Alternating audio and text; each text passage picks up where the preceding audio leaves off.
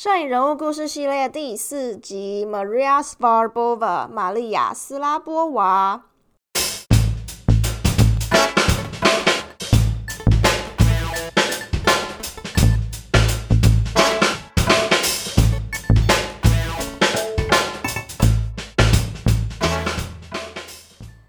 大家，我是 Dora，欢迎回到摄影人物故事系列。今天这四集要跟大家来介绍 Maria Svarbova 玛丽亚·斯拉波娃这位来自斯洛伐克的年轻女摄影师。嗯，斯洛伐克它是在一个中欧的国家。然后我当初其实在查。呃，玛利亚·斯拉波娃这位女摄影师的时候，我在查她的个人简介时，其实有点惊讶，因为她之前是念考古学的耶，就是 archaeology。然后我其实还蛮惊讶的，因为其实有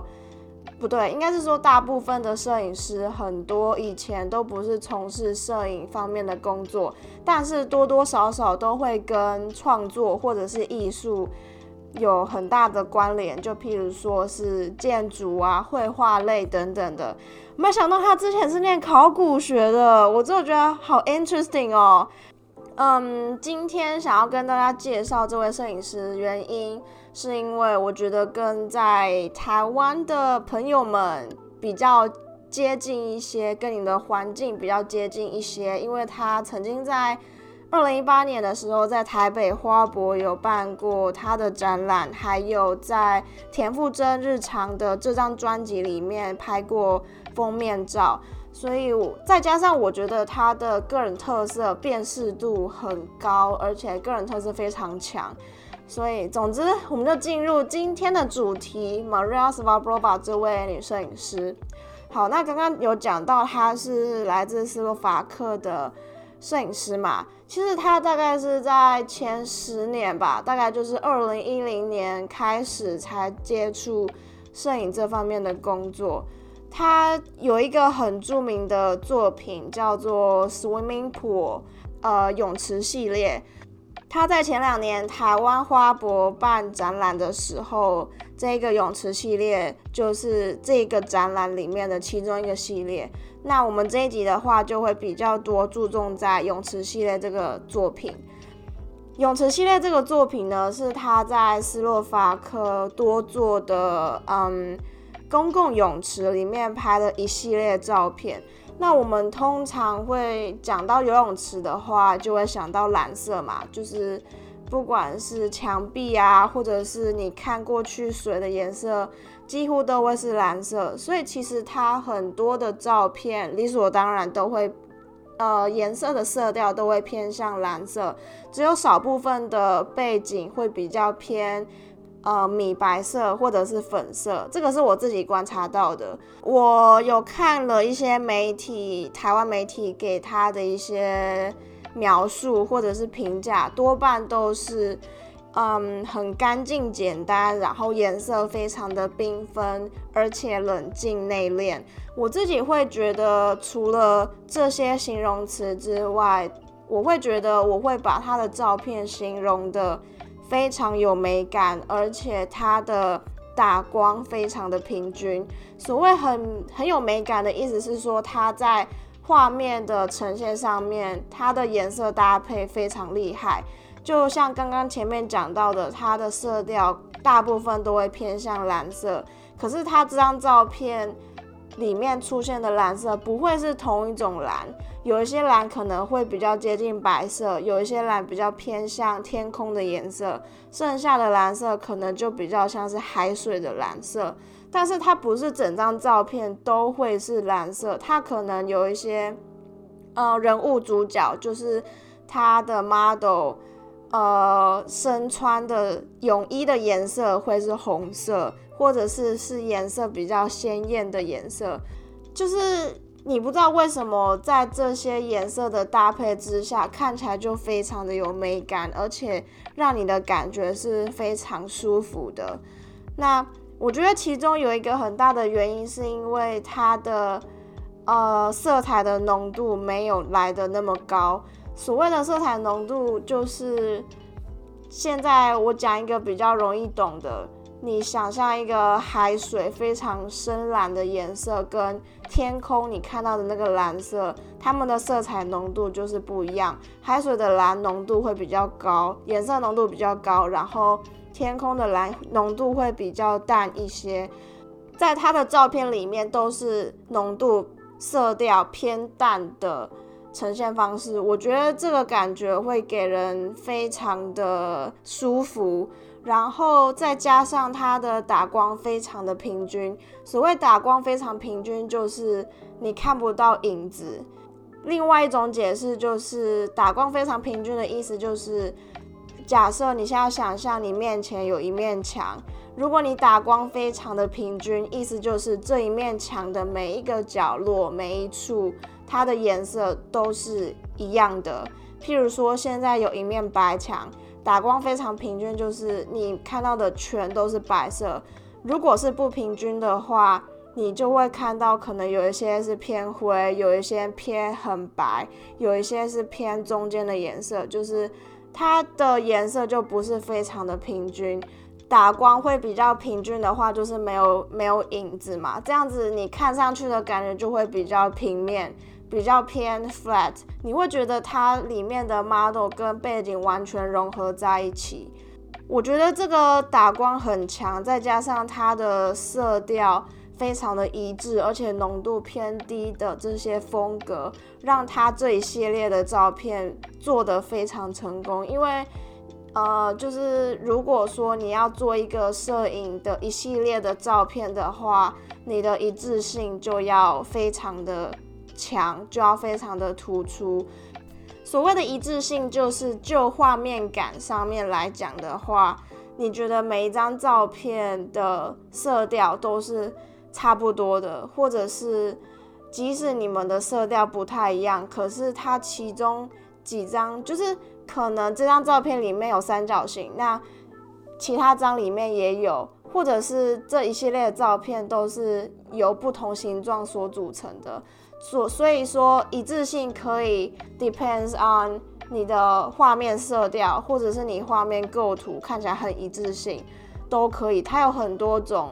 一致性可以去被解读。那通常都是以画面上的，就是就你眼睛上面看到的一致性来作为一个系列，比较少会去注重你的想法是一致性的。好，回到刚刚那个颜色，呃。打光打的很均匀的那一部分，我想补充一点，就是 Airbnb 这个东西，因为有很多的 Airbnb，他会请比较专业的摄影师去拍室内的呃布景或者是室内设计那类的，你会发现他们的打光也非常的均匀，就是你看到同一面墙壁的打光不会有这边暗那边亮，或者是桌子下面。它会难免会有一点点暗，可是实际上它可能又会在那边补一点光等等，所以我觉得 Airbnb 在打光上面是还蛮好的一个例子。如果大家有兴趣的话，可以上网 Google 看看那些 Airbnb Airbnb 照的还不错的照片，就可以大概理解打光很均匀那个是什么意思。我想讲一下他在二零一八年前两前在台北花博的展览。先说一下，我没有去过那个展览，我看到还有吸取的资讯都是从网络上面看到的。我自己会觉得他的展览还蛮有巧思的，因为你在做一个很非常完整的作品，就是你一系列做完之后啊，然后到你办展，甚至是出书，你做的每一个决定，或者是你每一个。小部分都会影响到你原先的想法，就譬如说，他现在做一个 swimming swimming pool，就是泳池系列的展览，那你可能就会想说，你在展览里面你要动线要怎么走？你的展览里面是要看起来很像一个游泳池的环境吗？还是你的你的就是你要去想说，整个架构搭起来的时候，跟你的原先想法会不会合得起来？所以我觉得他很成功的原因，是因为他在里面布展的时候有加了很多你在游泳池里面才会看到的告示牌，让观众会觉得说我好像人就在游泳池里面。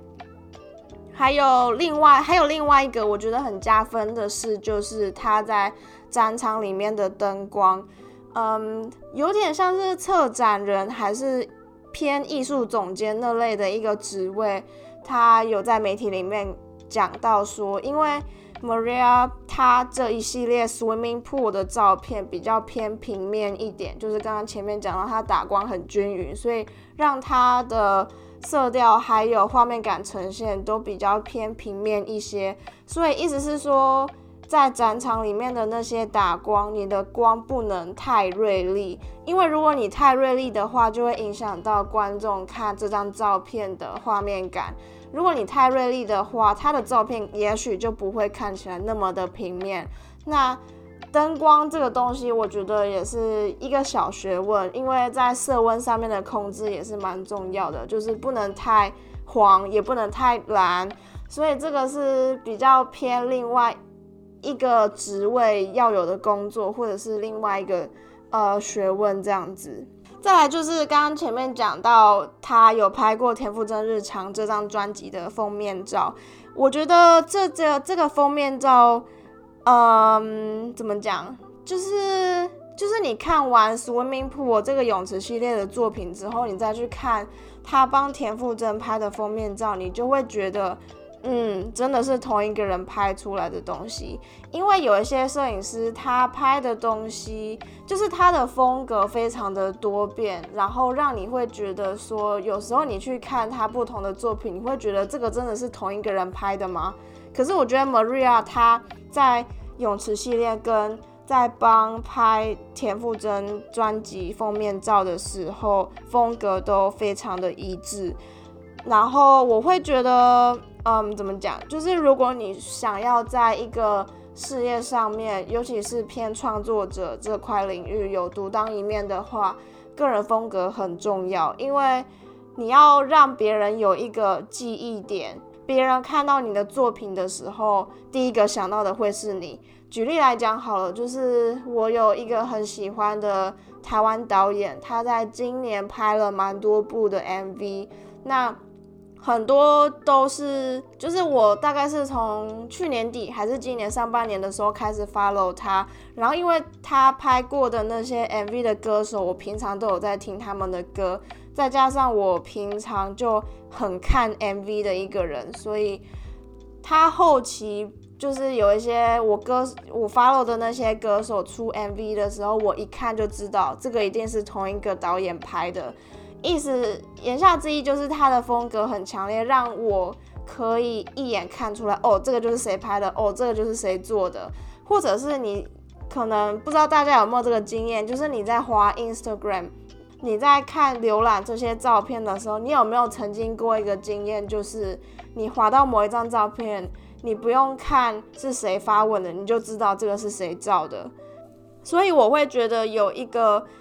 嗯，个人特色让别人记得你是一个很重要的事情，所以我会觉得 Maria 这位女摄影师做的非常好，然后我觉得还蛮崇拜她的，因为我会，